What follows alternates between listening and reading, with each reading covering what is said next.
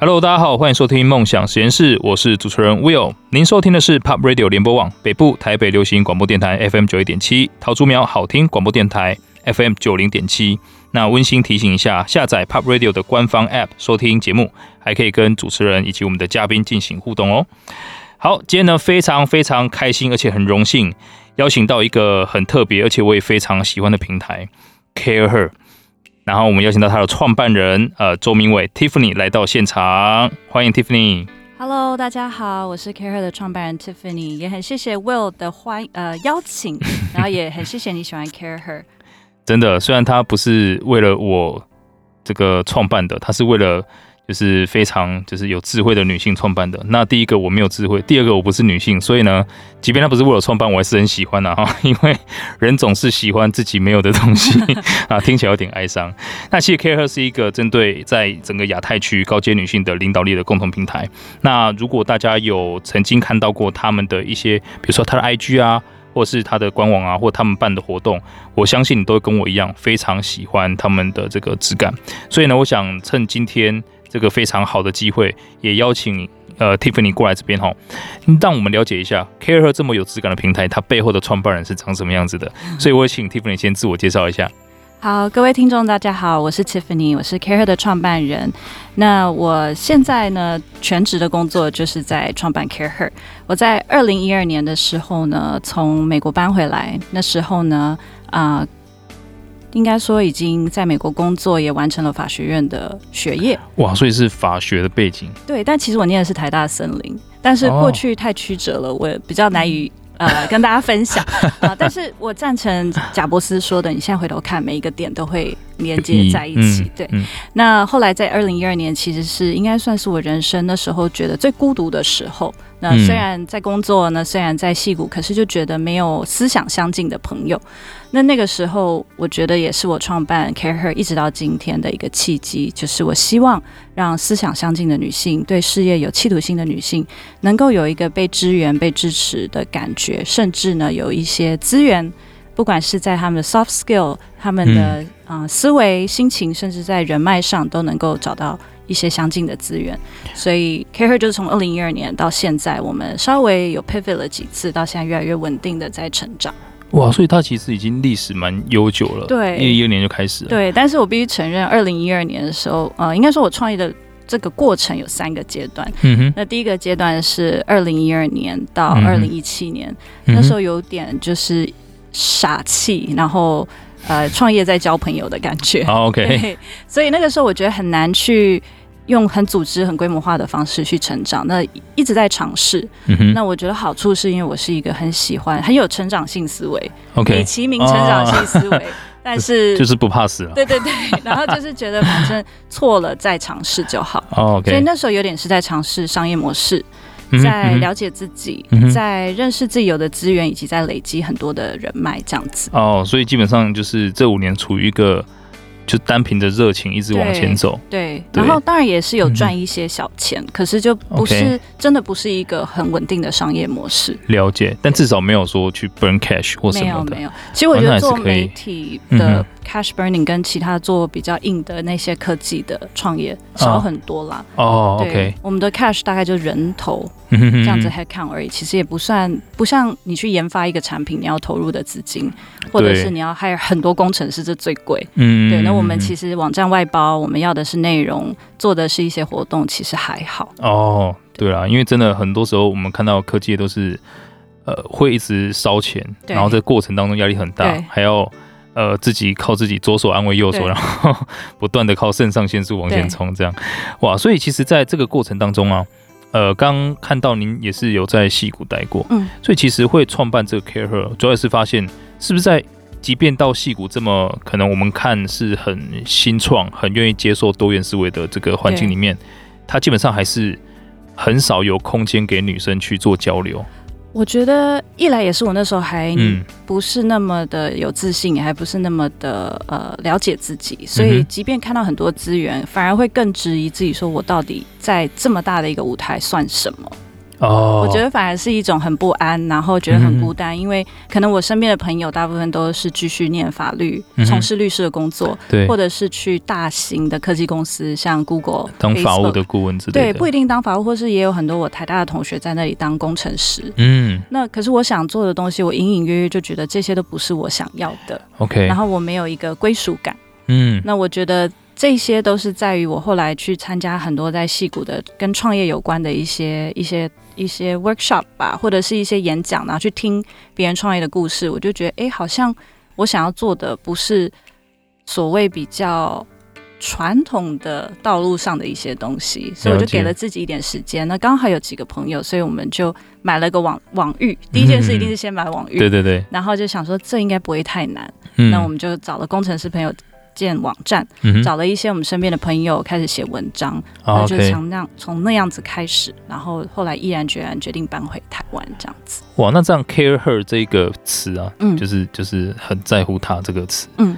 它的由来是什么？我相信你们应该有做过很多脑力激荡吧？哎、欸，其实还是是因为网域的关系，就只能买到这个。呃、那也是因为网域的关系。是？但是 Care 其实是我们那时候一群在脑力激荡的朋友，嗯，也也就是之后蛮有名的一位科技导读的岛主周清华先生。哇哦，他那时候听我们在想名字，他受不了，他说：“ 哦，你们的名字都好长，好没有重点，我觉得就叫 Care Her 好。”然后本来我们。本来有点不屑他，对，然后后来听完会觉得，嗯，好像有点道理，然后又很不想承认，可是后来说，嗯，好吧，那我们还是用 Care Her 好了。对，哇，好有才华的一个人。对，其实 Care Her 就还蛮还蛮好的一个开始，因为比如现在我们就像 Will，、嗯、我们也很欢迎你加入 Care Him。嗯哼，我们有一个小小的一个组织，嗯、就是我们希望也可以鼓励啊、呃，在家里或者在职场上比较不被重视的男性。对，哦是。对，如果你需要的话，也很欢迎加入 Care Him。我的两位合伙人也在 Care Him 里。对，因为我的我在家是很没有地位的，对，对可以感受到，是吗？啊，对，很好。OK，所以已经。Care Him 这个是大概比较晚期才开始的吗？对，Care Him 其实说真的是二零二零年，我们一开始也是玩笑性质，因为我后来二零二零年啊、呃、重新开始了 Care Her，嗯哼，那我有两位男性合伙人加入，那我觉得这十年有一个蛮重要的一个内省跟领悟，就是很多我们希望。做到的，在女性不管是在工作机会或者是职爱发展上的表现，嗯，不能只有女人自己聚在一起。嗯，我觉得很重要的是，你必须有另外一个性别的参与，对，一起改变。对，尤其是其实我们身边真的很多男性，他们是很愿意支持自己的女性朋友、太太、女朋友，或者是啊妈妈、女儿都有。真的。那所以我觉得，我们后来在我在重新找股东的时候，我的两位男性合伙人他们也很支持这样的理念。嗯、他们各自有他们在传产跟电商的经验。OK，所以我就邀请了他们啊、嗯呃、加入。所以 Care Him 也是那样的一个契机下，有一个小小的男性组织。所以他们两个也是比较被排挤到你们公司大概比较角落的地方。没有没有，别这样说，我们也是尊重他们的 建议，不一定采用了。不一定啊，好吧，我大概知道了，非常委婉的，对，就是被排挤。那我们还是尊重他们。可以，所以其实呃，整个 Care Her 就是从当时二零一二年开始，一直到现在，嗯，有没有几个比较大的那一种，就是可能转捩点，或者是、嗯、对对对，大概是有。我觉得呃，现在也很谢谢 Will 邀请我，让我有机会去思考，因为我觉得创业很容易，你就一直往前走，对，然后你很难很没有时间去回想，说我到底有哪些事情可以呃再去做的更好，或者是我哪些。可以学习哪一些错误？应该这样说。嗯、那我觉得 Care Her 对我来说，创业分三个阶段。Okay. 第一个就像我刚刚提到的，就是一开始是觉得好寂寞，然后很没有安全感，很没有归属感，所以找了志志同道合的朋友，然后用傻劲去做了一个呃、嗯、网站的开始。所以二零一二到一七年，其实那时候我们尝试过内容的订阅制，尝试过媒体平台，也尝尝试过帮企业做招募。那这三个 model 其实它都是可行的 model，那现在也有很多平台在做，但是我觉得我是到后来发现这不是我的热忱，嗯，虽然是女性相关的议题，但是也细分很多不同的面向，是，所以这三个面向其实不完全是我最有热情可以做一辈子的事情，对，但是尝试过了也学到了很多东西，嗯、尤其像订阅制有很多的 know how，、嗯、我们那时候是台湾非常早期就开始做订阅制的，嗯，对，那当然就。就被学习了金流啊，学习了很多法规这样子相关的东西。所以到一七年以后，我那时候也是觉得有点累，然后觉得说没有那个热情了。是。那刚好有个机会是澳洲一个最大的。女性顾问的公司叫 The Dream Collective，嗯哼，他们找到我，然后说他们要去拓展亚太、日本跟新加坡。哦，OK，对，那因为跟媒体啊、女性领导力的培育相关，所以我觉得也是我想要走的方向。嗯、那再加上我觉得那时候有点黔驴技穷，就觉得该该学习了。OK，所以在一七年到二零二零年，其实我那时候是加入了另外一个比较呃。Establish 的一个新创，他们还是算新创，但是他们已经比较成熟了，对，很成熟了，可能走到 B、C 轮以后。对，然后我就加入了他们，去当他们整个亚太区的头，去帮他们推广。那那时候其实我日文也不是很好，可是对日本有台湾人都有一个文化上的熟悉嘛，嗯、所以我就开始每两个礼拜飞日本，嗯、然后飞新加坡，然后一个 quarter 飞一次澳洲。那我觉得对我来说是一个很棒的经验，因为我去学习了，嗯。规模化这件事情，哇，对，然后也去学习了。以前 CAREhER 我做的是 To C 嘛，嗯，那我现在学习 To B 怎么做，了解。尤其是他们的产品，大部分在日本跟新加坡都是跟财富五百的公司去 pitch，说你的公司要不要投资哪一些女性，让他们变成更有领导力，准备升迁这样子。哇，OK，所以这个真的是一个非常棒的。历程啊，就是从本来只有靠着热情，到慢慢的走向系统化。那刚刚他提到了，就是他真的是从二零一二年到一七年，凭着他的肾上腺素啊，不是凭着他的热情 啊，不断的就是类似打带跑这样子。那虽然说有一些不错的成果，可是他也呃很有觉察的意识到自己可能呃开始要去充一点电了。所以他做了一个可能我相信很多创业家都不会做的一个决定啊，就是居然再回到职场上面，然后呢这个去当亚太区的这个头。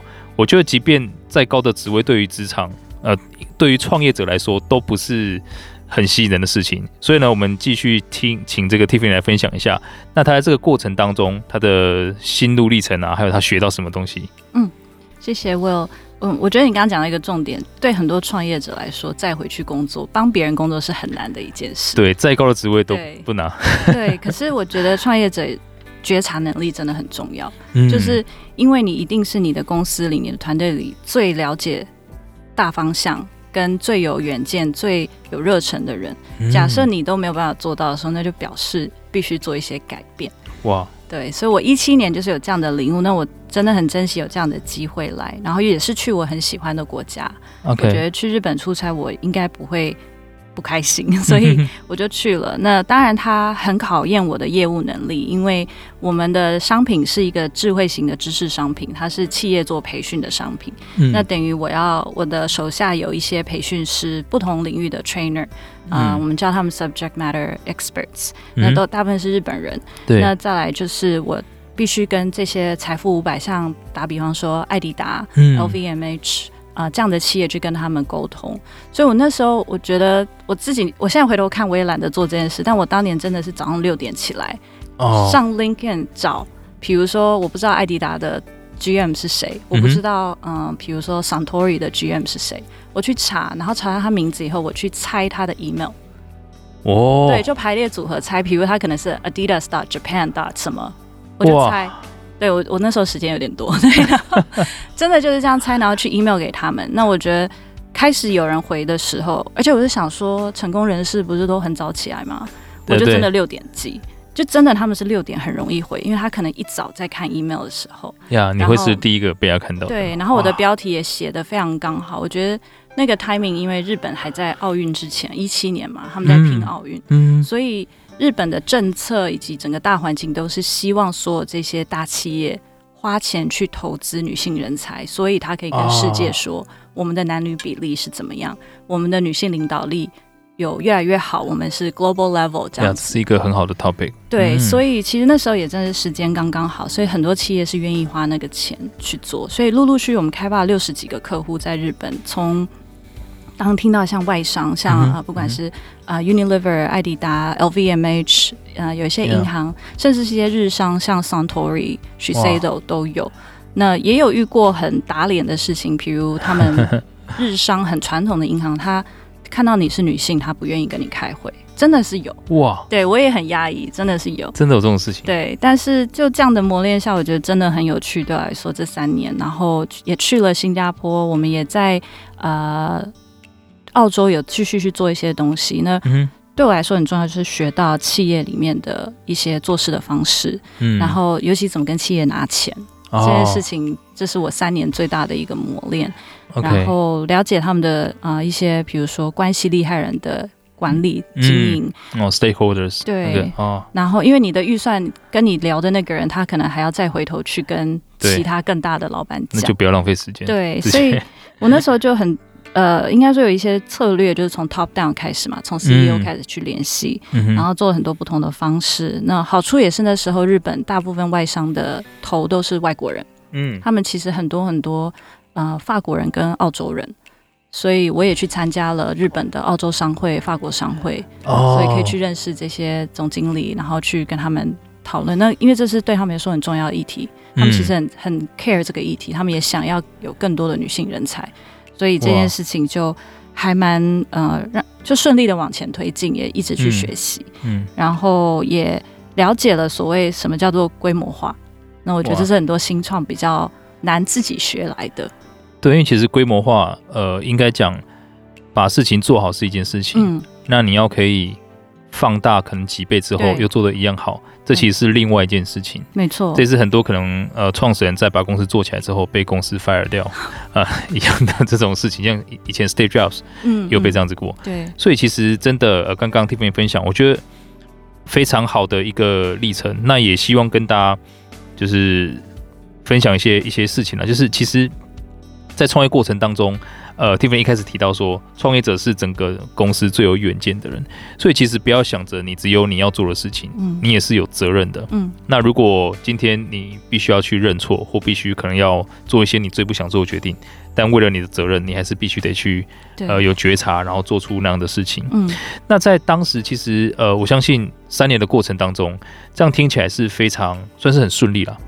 那也没有，就是也是有一些呃，呃 挑战，但是就是我觉得那时候因为是做我觉得、呃、很有意义的事情，对，让我很有能量的事情，应该这样讲，它不是在耗损我的能量，就算有挑战，我克服以后，我会觉得我自己好像又升等了，就是又 upgrade 的感觉，这样。所以我的对我的意思是，这三年的过程当中，其实感觉你过得非常充实，对，而且是你要的那一种对。样子，对，对，那就更让我好奇了，嗯、就是如果是这样的话。那其实你看，在这个企业里面蛮稳定的，嗯，嗯，那我相信收入也蛮好的，嗯，而且你成果也非常非常棒，像是在日本有六十多个客户，嗯，那为什么在三年后你又觉得想要离开公司，回到你的创业的岗位上面？嗯。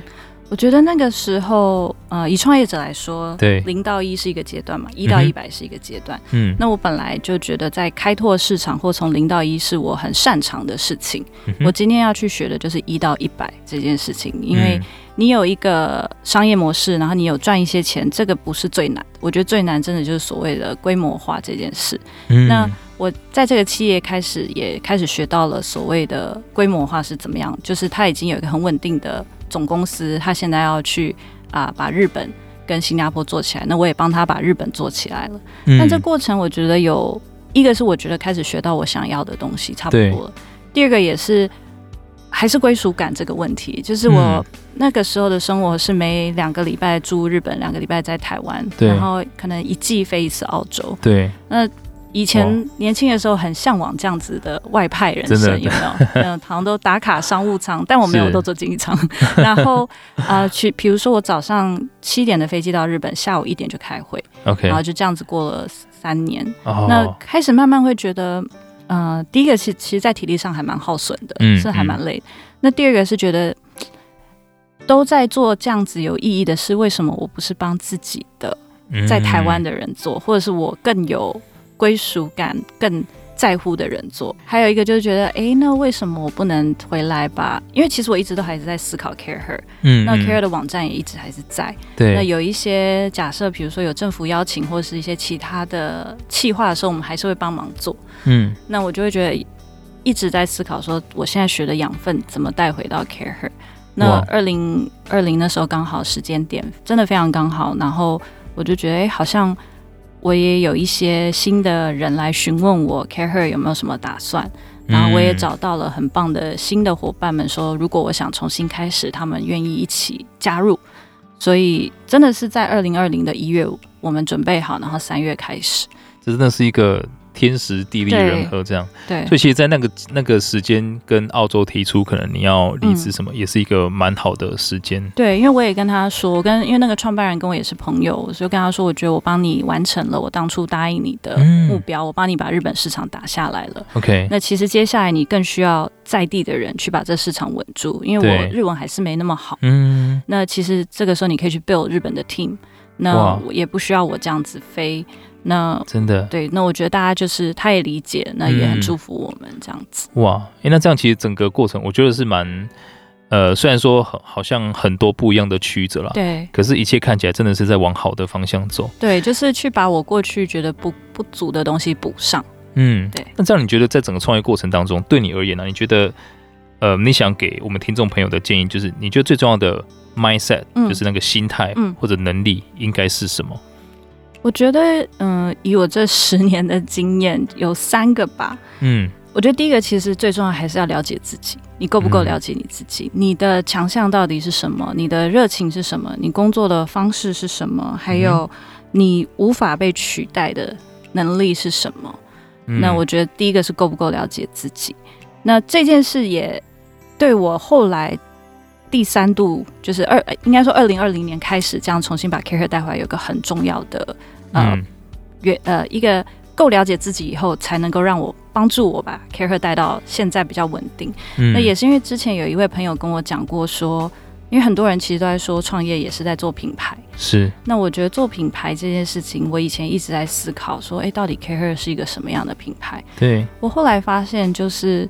我那个朋友讲的很好，说其实 branding 最重要的不是说你想要塑造什么，而是你出去找很多很多你的双胞胎。嗯，对，对，所以对我来说，我就是这句话那天让我思考以后，我就觉得其实 CAREhER 就是我，我就是 CAREhER。嗯，我就是要出去找有我身上我们彼此认同这些点的双胞胎。嗯，对，所以这件事对我来说很重要，就是我到现在还是一直在认识自己，哇因为不同的情境会让你更了解自己。哇，OK，对，然后第二个就是你够不够了解你要做的这个市场？嗯哼，那对我来说，呃，去澳洲那三年就是让我很理，很能够更深度的去理解更大的所谓女性培育领导力的这个市场。嗯，企业怎么样愿意买单？是啊、呃，然后什么样的未来的这几年怎么去做产品的规划？嗯，然后到底大家都知道，呃。所谓的多元共融，或者是女性平权，这是未来的显学了，对不对？对对对。可是到底你说是显学，可是它的商业模式是什么企业为什么愿意买单？那我觉得这三年就是让我去理解为什么他们 global 的公司去这样制定政策，嗯、我怎么协助所谓 regional 的公司去推广这个。嗯我们的位置是什么？那刚刚 Tiffany 提到一个我觉得非常重要的事情哦，就是身为一个创业者啊，那应该有什么样的 mindset 跟能力？那提到了前面两个哈，那么第三个是什么呢？我们有请 Tiffany。哦，其实我觉得第三个就也是 CAREhER 的一个核心价值，就是所谓的 resourcefulness。嗯、你有没有办法去啊、呃、累积资源？这个资源可能包含就是专业人士、人脉，或者是你自己。生活里的 support net，因为其实创业需要心智非常的坚强，那你、嗯、你其实需要有一些可以帮助你持续往前的人 support。对，所以其实你的 support net 可能是你的家人、你的你的朋友都可以。那当然还有包含就是你在事业上的一些资源。嗯、那我觉得累积资源的这个能力一直就是女性比较欠缺的，但是女性天生其实应该是更有能力去做这件事，因为女性更容易跟。女性之间去建立一些连接，然后她也更容易细心的去呃换位思考，嗯、所以其实是应该这未来，我觉得女性最需要增进能力就是这个所谓的呃 resourcefulness，建立自己资源的能力。哇，这个我觉得非常的 insightful，很很很深刻啦。因为其实我在也是大概在一二零一二年，嗯、我看到了一本书，那本书算是改变我接下来整个生涯的发展。那那本书是一位哈佛大学的教授写的，嗯、他叫史蒂芬森。嗯，那那本书叫做《你要如何衡量你的人生》。对，到现在还在再版。嗯，那里面其中一个点提到就是说，呃，一个企业成功也好，或是个人成功也好，你需要的三大要素就是资源、流程跟优先顺序。嗯、那我相信，刚刚如果你有仔细听 Tiffany 分享的话，他们是彼此吻合的，真的是很重要啊。所以英雄所见略同，嗯、真的好。那其实接下来我比较好奇的事情是啊，在呃创业过程当中，一定是会有很多未知的状况。嗯，那也就是说，其实你要为了你要创造的事业。随时处于一个 stand by 的状况，嗯、甚至是很多时候就是没有什么 stand by，就一直投入，一直解决问题这样。对。那因为这样子，可能很多人他不敢跨出去创业这一步，就是考虑到啊，我的生活怎么办？嗯。家庭啊，健康应该怎么办？嗯嗯、所以呢，看到 Tiffany 本人其实非常的，我觉得啊，就是神采奕奕这样子哈。圆润吗？没有，不会。所以呢，我想也请 Tiffany 分享一下，在整个过程当中，其实您是怎么去呃 manage 你自己的时间啊，嗯、或是保持平衡，或者是创造这样的和谐？嗯、对，嗯，我觉得我有讲到一个很棒的一点，就是创业者都代表你的公司，所以我觉得要把自己照顾好很重要，因为你的状态好不好，其实别人就会看得出来你公司现在状态好不好。嗯、那这也是我十年的一个历练。那我觉得女性比较容易觉察这件事情，我们会去照顾自己身体上的，跟自己的身体比较连接啦，应该说会知道自己现在状态。所以我觉得有三个点吧。第一个就是，嗯、我觉得你要 manage 的是你的能量、你的 energy，而不是你的时间。我已经很久没有所谓的假日或者是 off 的时间，但是我会，我觉得很大一个不同。这几年我尝试在做的是，我会很享受当下。嗯，我会尽量。我当然有很多烦恼的事情，我每天都有很多很多的烦恼。可是我会尽量告诉自己，如果现在我在跟任何人开会，嗯、我会希望我很享受这个 moment，、嗯、因为只有你在很享受这个 moment 的时候，你才会有意想不到的一些收获。那，你现在担心别的事情或者是无法控制的事情，其实没有没有太大的用。对，那这件事真的是很难又一直修行来的，因为。尤其是我们步入中年，很容易失眠，因为焦虑很多事。那你就是一定要学习去管理你的能量，你自己知道什么时候你是疲惫的，你需要休息；你自己知道什么时候状态很好，你可以多做一些。然后甚至继而，我觉得也是因为我长期出差学到的，因为我出差我就知道，呃，我我要怎么样让我不会有太多时差。对，然后我怎么样才可以开会的时候还是神采奕奕，保持最佳状态？对，因为其实像您刚刚提到，在日本，你早上飞，嗯，下午一点就开会，就是 hit the ground and go 这一种状态，就是其实搭飞机本身你没有在干嘛，但是真的你搭完飞机会看得出来，你就是刚对 刚搭完那种累累的样子，没错，对，所以这个是很重要。对，所以我觉得第一个就是所谓的管理你的能量，然后而不是你的时间，然后我觉得再来就是很重要的，就是你要有一个。嗯，support net，嗯哼，就像我刚刚提到的，sorry，然后这个 support net 可能就包含你身边最亲近的人，嗯、或者是跟你一起工作的人，或者是我觉得很重要是一些 mentor，、哦、一些像不管是产业界的长辈，或者是我看到他，我觉得他的状态是我很向往的，嗯，那我会去认识他，跟他聊一聊，那从他身上学习，然后。我其实不是一个脾气非常好的人，这是我的修行。可是我就慢慢发现，为什么这一些很成功的人，他们都很，他们其实都很稳定，嗯，然后个性也很温和。然后我就会去反省我自己，我比较焦虑的时候，是不是因为我事情做不完？OK。但是这种焦虑其实会影响每个来跟你相处的人，嗯、那其实不是一件很好的事。嗯，所以因为这样，我就会开始去觉醒，说那我必须去调整，然后我会去多多问我的 support net 说。可以怎么做？Okay. 哇，对，了解。所以，所以这是前面第一个是管理精力，而不是时间。嗯、我觉得我也非常认同这一点，因为其实我们一直说要有周休二日，就是为了那两天你可以、嗯、呃休息完之后可以重新充电再出发。但是根据现实的观察，啊、很多人休完两天其实是更讨厌礼拜一。对，那如果这样的话，我相信这可能就不是一个很适合自己的休假模式啊。对，所以刚刚呃 Tiffany 提到。有类似正念的这种概念，mindfulness 啊，就是享受当下，这个真的非常非常重要。嗯，那另外第二点就是所谓的支持系统。对对，其实我也很认同 Tiffany 刚提到，就是如果我一直跟呃我们我的社群的人讲说，你今天要做任何决定或者感觉不好的时候，你一定要记得你要问对人。嗯，因为如果你问的人那个人并没有活成你要的样子，对，那么你问他，你每次听他的话去做，你就会活成那个样子。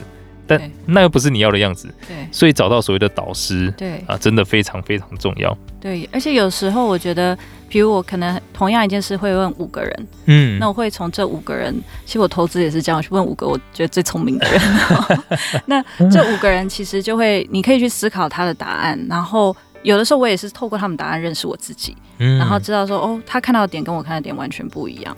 但我觉得刚刚 Will 讲，就是你要有觉察，你自己觉察才有可能改变。你如果没有觉察，其实就别人再怎么帮你，机会或帮助的人就在你眼前，你也不会感觉到。真的，真的会，就是相信自己可以改变这件事情是，嗯，你要改变的第一件事情。对对，不然的话，如果你不知道自己的话，真的是很难开始。那甚至有很多人他是一开始就不相信的。嗯，那其实你这样的人一碰到一点点困难，他就觉得啊。果然不适合我，对啊，果然我不行，对。但你相信的话，你碰到困难，哎、欸，应该是哪里做错了。嗯，这也呼应到 Tiffany 刚刚一开始讲的，他其实是一个非常成长性思维的人，这是特征之一。我就是不用考第一名，也不用完美的那种，我从小就是这样的人。那我也是后来才发现，其实很多女性都有一个所谓 imposter syndrome，嗯哼，那就是因为她会觉得我所有的东西必须完美。对，或者是我的成就都是我运气好，或别人不是我自己。嗯，那我觉得这是一个很可惜的心态。真的，对，所以长大以后就觉得更不需要第一名。嗯，对，就是。所以我也希望大家听完 Tiffany 这么分享，呃，如果你自己正常生活当中有这种症状的话啊，赶快到 CAREhER 去，对，跟大家混一下。我相信 CAREhER 有很多类似的这种 topic，等再跟大家探讨。对，我们有很多啊、嗯呃，我们现在有会员制度，但是更重要的是，我们每个月都会有两场所谓的沙龙，嗯、在我们的会所台北市的大安森林公园附近。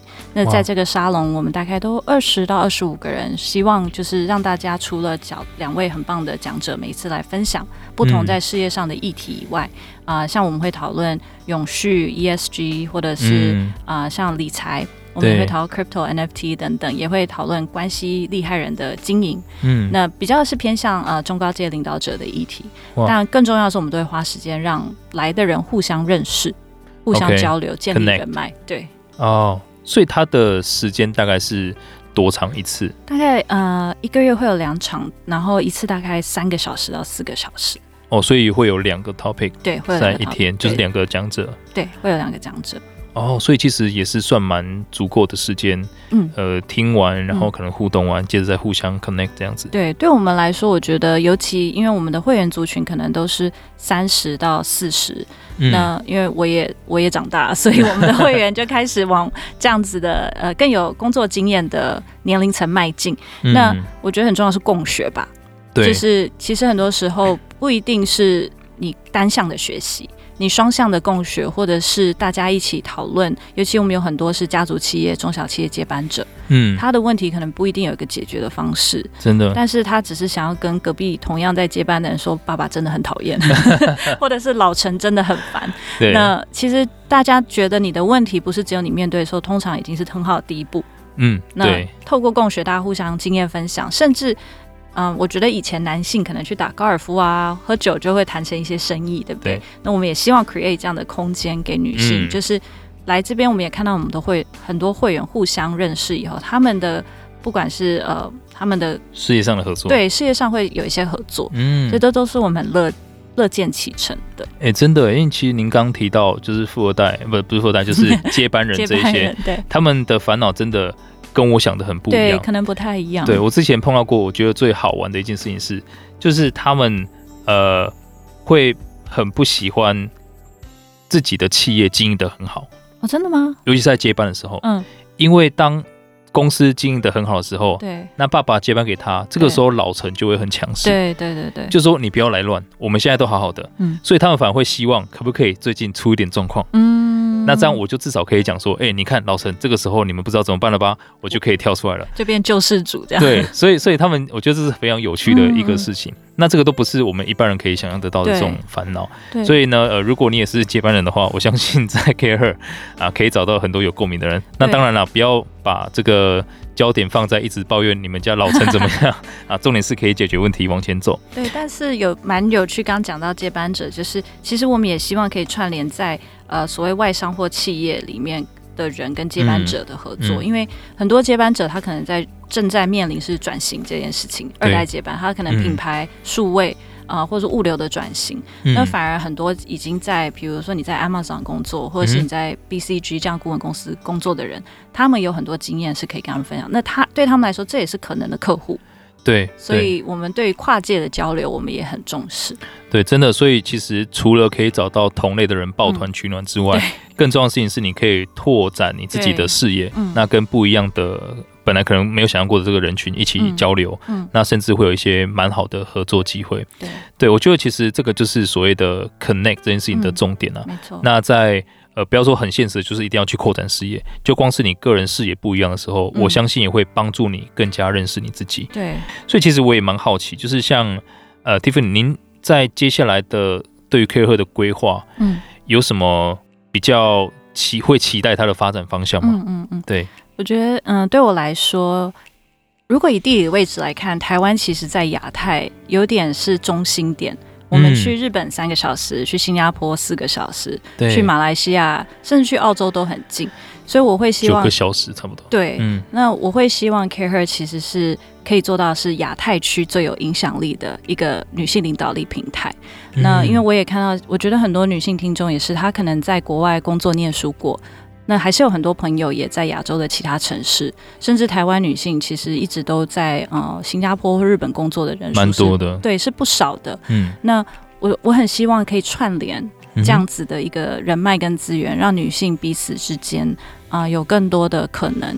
那我们希望就是也让大家不是只有在台湾学习建立，而是我们可以在新加坡、嗯、在日本、在曼谷都有这样的可能。对，所以对我来说，我一直希望亚呃 CAREhER 的位置不是只是台湾，而是整个 APAC。嗯、那也因此，我们在今年也开始在新加坡航空上面，哇，让我们的 Podcast 给更多所谓呃商务旅行或者是啊、呃、出去的人听到。恭喜恭喜恭喜！谢谢谢谢，下次有机会一定要邀请 Will 来分享。一下 男性观点，就是被奴役的男性观点。